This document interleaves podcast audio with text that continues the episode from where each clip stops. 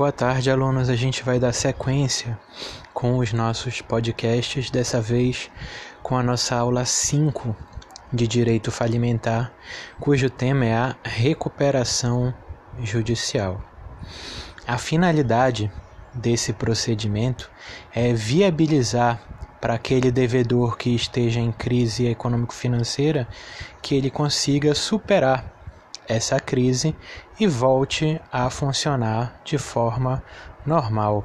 E com isso, garantir a manutenção dos empregos dos trabalhadores, garantir aqui a, a continuidade da prestação de serviços ou da produção é, dos bens de consumo que esse empresário produzia, também garantir a continuidade dos impostos que vão decorrer da atividade dele, de forma que isso vá aqui cumprir dois princípios que a gente estudou lá no começo do curso em Empresarial 1 e também na nossa aula 1 de Empresarial 4, o princípio da preservação da empresa e da sua função social, e também o princípio de estímulo à atividade econômica.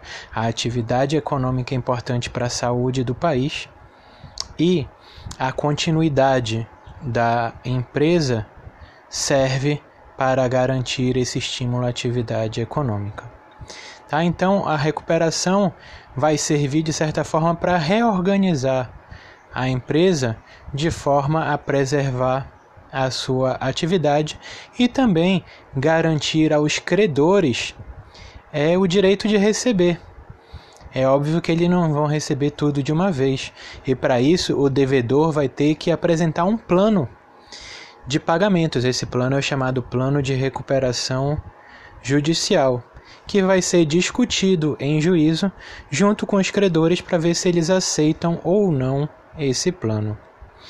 Tá? Então a gente entende que a recuperação judicial é uma permissão legal que vai conceder ao devedor empresário a possibilidade de negociar suas dívidas com os credores diretamente em juízo, para que tenha o respaldo do poder judiciário. Essa recuperação judicial ela vai é, acontecer em três fases. A primeira fase é a fase de postulação. Ela começa com a petição inicial e vai até o despacho que defere o processamento da recuperação. A segunda fase é chamada fase de processamento e deliberação. Ela começa com esse mesmo despacho de processamento e termina com a concessão da recuperação judicial por meio de decisão. E por fim, a gente tem a fase de execução do plano, que vai desde o momento da decisão de concessão até a sentença de encerramento do processo. E nós vamos estudar essas três fases, começando com a primeira delas, que é a fase de postulação. O primeiro ponto para a gente estudar na fase de postulação é a legitimidade ativa.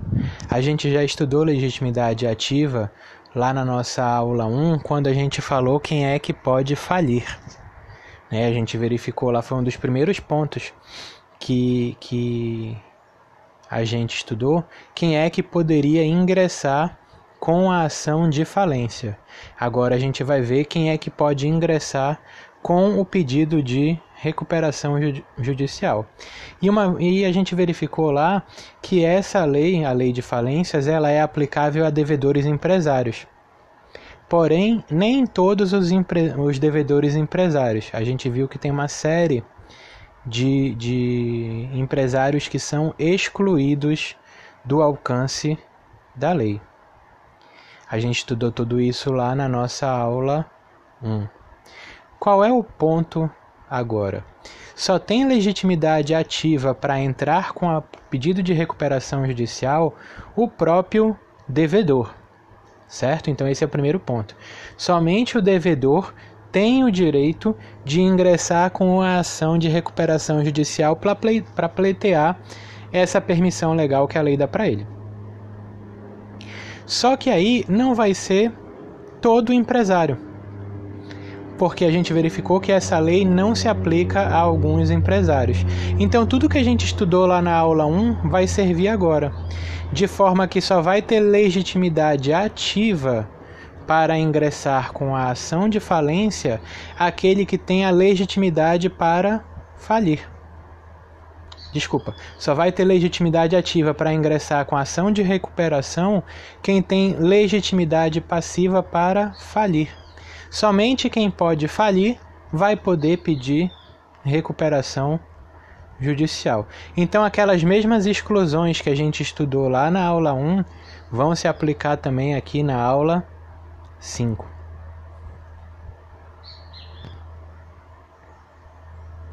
Tá? E aí a gente verificou que lá na aula 1 o credor podia entrar com a ação de falência e pedir a falência do, do, do devedor empresário.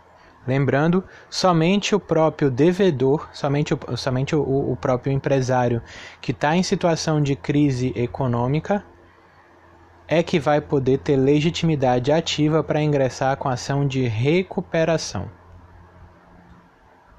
Nós temos também alguns requisitos subjetivos que esse devedor empresário precisa demonstrar para que ele tenha direito à recuperação. Esses requisitos são cumulativos. Primeiro, ele precisa exercer de forma regular a sua atividade há mais de dois anos, ou seja, o, o, o empresário irregular não pode requerer a recuperação. E ele tem que estar regularmente inscrito na junta comercial há pelo menos dois anos. Segundo requisito, ele não pode ser falido. Se ele já tiver falido antes, enquanto durarem os efeitos da falência, ele não pode requerer recuperação, porque se ele é falido, ele não pode nem exercer atividade empresária. Se ele está exercendo atividade empresária, ele está exercendo de forma irregular. Então, enquanto não forem declaradas extintas as obrigações do falido por meio de sentença de encerramento da falência e, e, sentença de encerramento das obrigações do falido, ele não pode exercer atividade de empresa de forma regular. E lembra que ele precisa exercer por pelo menos dois anos, como a gente já viu aqui na letra A.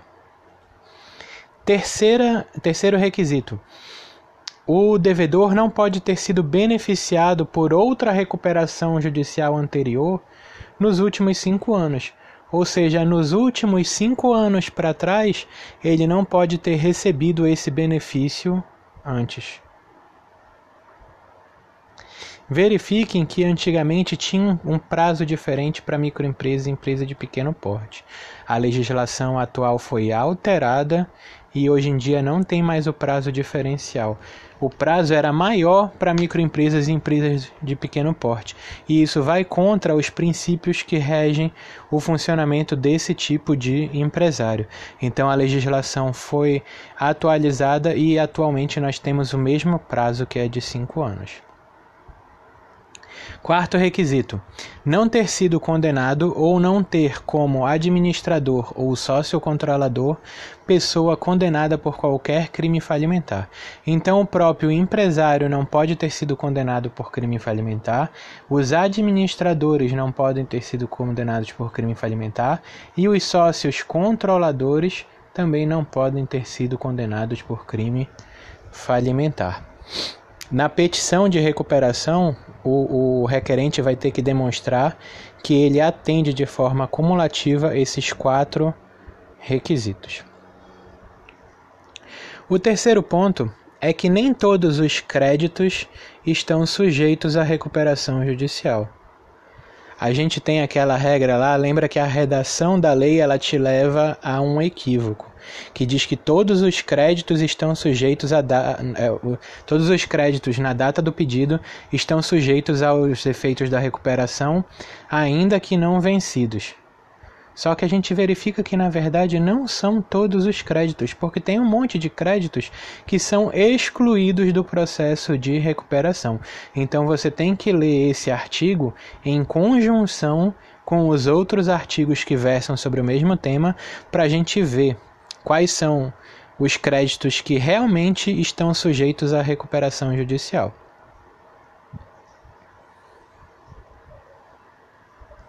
Tá? E elas vão precisar, esses créditos que são é, é, sujeitos, eles devem estar aqui verificados no plano que vai ser apresentado pelo devedor.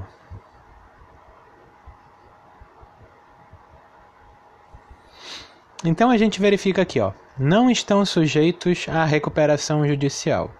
Letra A. As obrigações a título gratuito. A gente já viu quando estudou falência que obrigação a título gratuito é excluída da lei de falência, tanto para falência quanto para recuperação. A mesma coisa acontece com as despesas que os credores fizerem para tomar parte no processo de recuperação ou de falência, salvo as custas judiciais decorrentes de litígio com o devedor.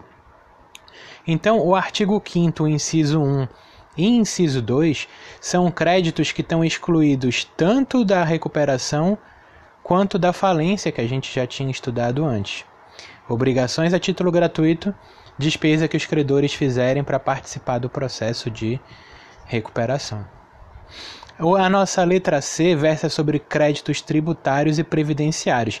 Aqui já é diferente. A gente vê que os créditos tributários e os créditos previdenciários participam do processo de falência, mas eles não podem ser cobrados, não podem ser negociados na recuperação judicial. A gente vai ver, inclusive, que você está com esses créditos em dia né, tá em, em dia com as obrigações tributárias e previdenciárias, vai ser aqui requisito para concessão do benefício. Mais para frente a gente vai analisar esse tópico de novo. Letra D. Crédito do proprietário fiduciário e do arrendador mercantil. Inclusive, isso foi objeto do nosso trabalho que vocês já fizeram. 5 crédito do promitente vendedor, quando tem reserva de domínio, ou quando tem cláusula de irrevogabilidade ou de irretratabilidade, estão descritas lá no artigo 49. Por fim, a gente tem aqui os créditos do titular de adiantamento de contrato de câmbio para exportação contrato de câmbio para exportação não participa da recuperação judicial. Então, olha só, a gente tem o artigo 5 a gente tem o artigo 6 a gente tem o artigo 49 e tem o artigo 86 falando sobre créditos que estão excluídos do processo de recuperação. É, lembrando ainda que os créditos da, que, que forem contraídos durante o procedimento de recuperação judicial eles são considerados extraconcursais em caso de decretação de falência. A gente já estudou isso quando a gente estudou classificação de créditos na falência. E também que os créditos quirografários sujeitos à recuperação pertencentes ao fornecedor de bens e serviços que continue a fornecer esse bem ou esse serviço, eles sobem de categoria na falência e passam a ter privilégio geral. Essa é a regra do artigo 67 que eu falei para vocês que é muito importante quando a gente estudou a falência.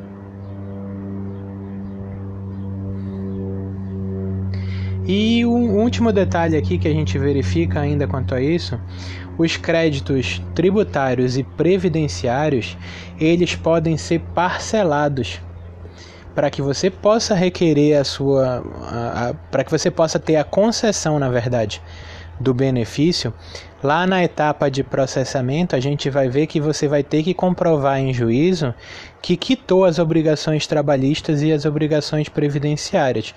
E se você tiver feito parcelamento, esse parcelamento serve para fins de quitação de emissão de certidão negativa para que você possa ter a concessão do benefício. Essa regra está tanto na lei de falências quanto no Código Tributário Nacional. É, o último tópico versa sobre aqui os documentos. O, a sua petição inicial ela precisa juntar uma série de documentos obrigatórios e a lista desses documentos obrigatórios estão lá no artigo 51 da lei.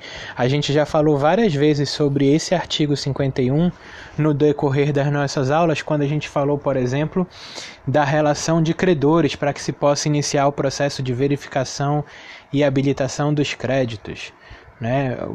Você vai ter que juntar vários documentos obrigatórios, depois leiam lá essa lista no artigo 51. E se você não juntou todos, o, não juntou todos os documentos obrigatórios, o juiz vai abrir prazo para você emendar a inicial, sobre pena de arquivamento. Tá bom? Então, feito devidamente aqui o, o, o pedido, a gente tem aqui esses requisitos todos que a gente acabou de observar. É, é interessante a gente ver aqui o despacho de processamento. Se a petição inicial estiver devidamente instruída, o juiz deve deferir o processamento. Então ele vai despachar, vai dar um despacho aqui, tá? Que vai deferir o processamento da recuperação judicial. É tipo como se ele fizesse um exame preliminar de que esse essa petição inicial está apta a produzir aqui um, um processamento, a seguir o processamento. É mais ou menos isso que acontece. Mas vejam que o processamento é diferente da concessão. A concessão vai acontecer ao final dessa fase de processamento. Tá? Até porque, via de regra, o devedor ainda não apresentou o plano. Se ele não apresentou o plano, não teve discussão. Se não teve discussão, não tem, ter, não tem como ter a concessão do benefício. Então, nesse despacho, o juiz vai fazer uma série de coisas. Tá? O, o objetivo dessa fase é você verificar a viabilidade dessa recuperação, se realmente esse devedor tem condições de se recuperar. Tá? Então, nesse despacho, o juiz vai nomear o administrador judicial só que a função do administrador nesse procedimento de recuperação é diferente da função do administrador no processo de falência. No processo de falência, o administrador é quem vai administrar efetivamente a empresa, se houver a continuidade das atividades. No processo de recuperação, a continuidade das atividades é regra. Só que o, o administrador judicial ele não vai substituir os administradores da empresa. Ele vai apenas fiscalizar a administração feita por eles. Tá? Então é diferente a função que ele vai ter na falência da função que ele tem na recuperação judicial. O segundo ponto é que o juiz vai determinar a dispensa de apresentação de certidões negativas para que o devedor possa exercer as suas atividades. A gente verifica que geralmente é, o, o, os empresários eles precisam de várias certidões para exercer a sua atividade. E quando ele está em dívida, provavelmente essa certidão vai ser negativa, o que geraria prejuízo ao exercício da atividade. Então, uma, uma, um, um dos pontos positivos desse despacho é permitir que ele exerça a sua, a sua atividade sem que ele precise apresentar essas certidões. Só que olha aí a sacanagem da lei, exceto para contratar com o poder público ou para receber benefícios ou incentivos fiscais. O poder público quer que o sujeito continue trabalhando quer que ele continue fazendo contratos com particulares, mas ele não vai ter direito de fazer contratos com o poder público. Está lá no artigo 69 da Lei de Falências. Terceiro ponto, vai ordenar a suspensão de todas as ações e execuções contra o devedor na forma do artigo 6. De novo, a redação da lei te leva ao erro, porque não vão ser todas. A gente tem uma série de exceções previstas em vários artigos diferentes, conforme a gente já estudou quando a gente estudou sobre a falência. Ações que demandem quantia em líquida, ações que sejam de competência da Justiça do Trabalho, execuções fiscais relativas a créditos excetuados nos parágrafos 3 e 4 do artigo 49. Ou seja, nós vamos ter várias ações que não vão estar sujeitas a essa suspensão. Então, o juízo universal da recuperação não vai atrair todas as ações, porque tem várias ações que não são de competência da Justiça Comum e tem vários créditos que não estão sujeitos ao processo de recuperação. Tudo isso vai continuar nos seus fóruns originários. Qual é o ponto que é o outro ponto diferente é nesse quesito quanto ao que a gente já estudou lá na falência? Lá na falência, o juiz que de ofício fazia a comunicação para atrair os outros processos e para suspender os prazos. Na recuperação, não vai ser feito de ofício. É a própria parte, é o próprio devedor que tem o ônus de comunicar aos respectivos juízes sobre a suspensão. E outro ponto, essa suspensão ela é temporária. Segundo a lei, a suspensão dos processos individuais deve demorar no máximo 180 dias. O que é algo bem ruim, porque o processo de recuperação nunca acaba em até 180 dias. Em tese, deveria acabar em 180 dias, mas a gente sabe que o nosso poder judiciário brasileiro é extremamente lento, é extremamente moroso. E com isso, o processo de recuperação nunca acaba dentro desse prazo de 180 dias, e isso gera um prejuízo para essa suspensão temporária de 180 dias. É, quarta consequência: determinar ao devedor a apresentação de contas e demonstrativos mensais enquanto perdurar a recuperação judicial, sob pena de destituição dos seus administradores. Vai ser essa prestação de contas que o administrador judicial vai analisar para verificar a atuação dos administradores da empresa. Quinto, ordenar a intimação do Ministério Público e das Fazendas para acompanharem o feito, para acompanharem o procedimento. Essa decisão vai ser publicada no órgão oficial, ou seja, vai ser publicada em diário oficial e deve conter obrigatoriamente o resumo do pedido e da decisão que defere o processamento.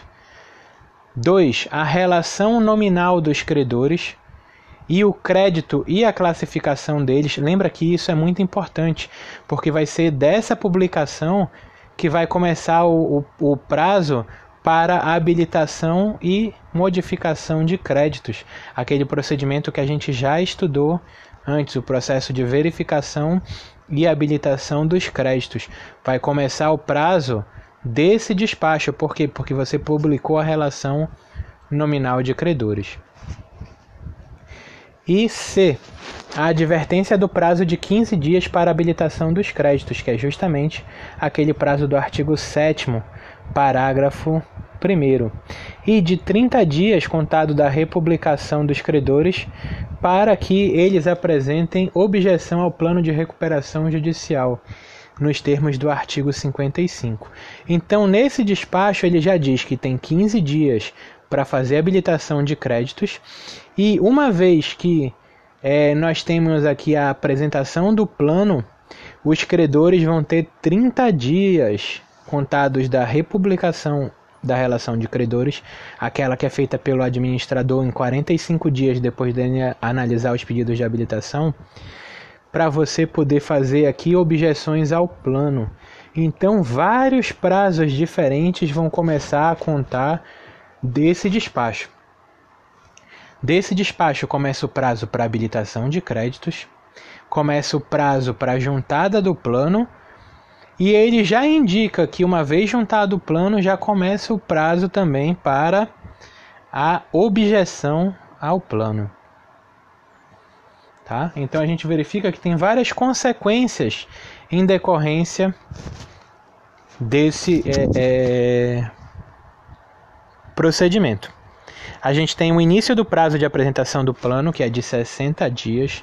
Se não apresentar, o juiz automaticamente transforma o processo de recuperação em processo de falência.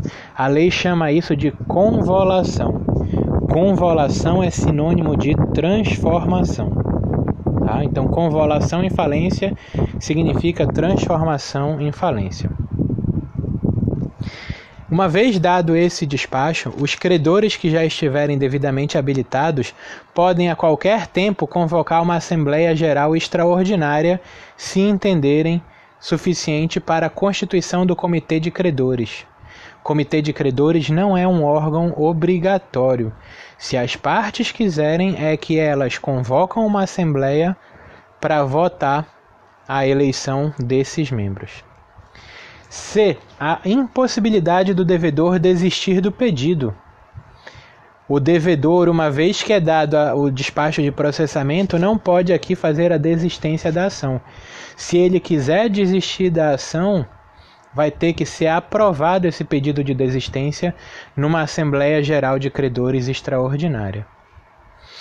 Também desse despacho começa o prazo de 180 dias de suspensão das ações e obrigações e começa o prazo de 15 dias para a habilitação dos credores. Então vocês veem aí que esse despacho é importantíssimo, ele vai irradiar uma série de direitos e obrigações decorrentes dele. Como a gente já está um pouquinho adiantado aqui no nosso tempo, a gente vai encerrar por aqui e na próxima aula a gente começa a dar a apresentação do plano de recuperação. Ok? Então semana que vem a gente começa do ponto 5.2.2, letra B, a apresentação do plano de recuperação. Muito obrigado, até a próxima.